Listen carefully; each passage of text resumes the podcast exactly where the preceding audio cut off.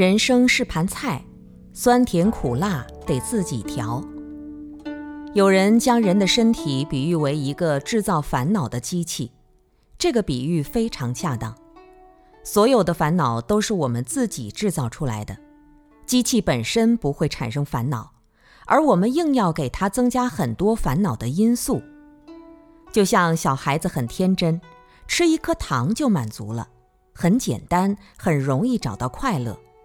但是长大以后，他有了很多想法，学了很多的算计，就会感受到很多痛苦，快乐也就越来越少了。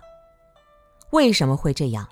因为我们对自己的心没有把握。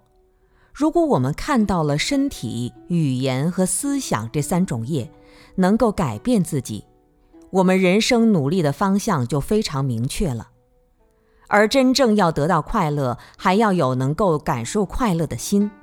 即使有了好的因，也需要有这颗心去感受才会快乐。比如说聚会、家庭聚会或者朋友聚会。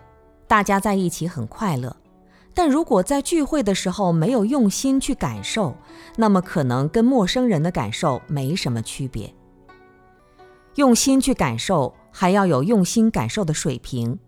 就像不会画画的人，他们无法真正懂得欣赏画，要学会了画画，才知道画有多美。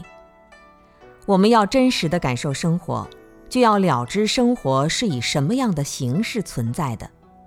有多少的快乐和痛苦，怎么去调节？我们要学会调节。不会调节的人，他在生活中是很难自在的。就像没有炒过菜的人，他就很难炒出特别好吃的菜。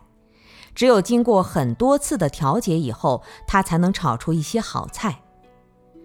人生就是一个不断的调节自己的过程。当我们知道因果是一种规律，知道现在如果往菜里加盐，菜就是咸的；如果加糖，菜就是甜的。那么，如果现在种下的因是安心的、快乐的，那就好好去做；如果不是安心的、快乐的，就不要去做。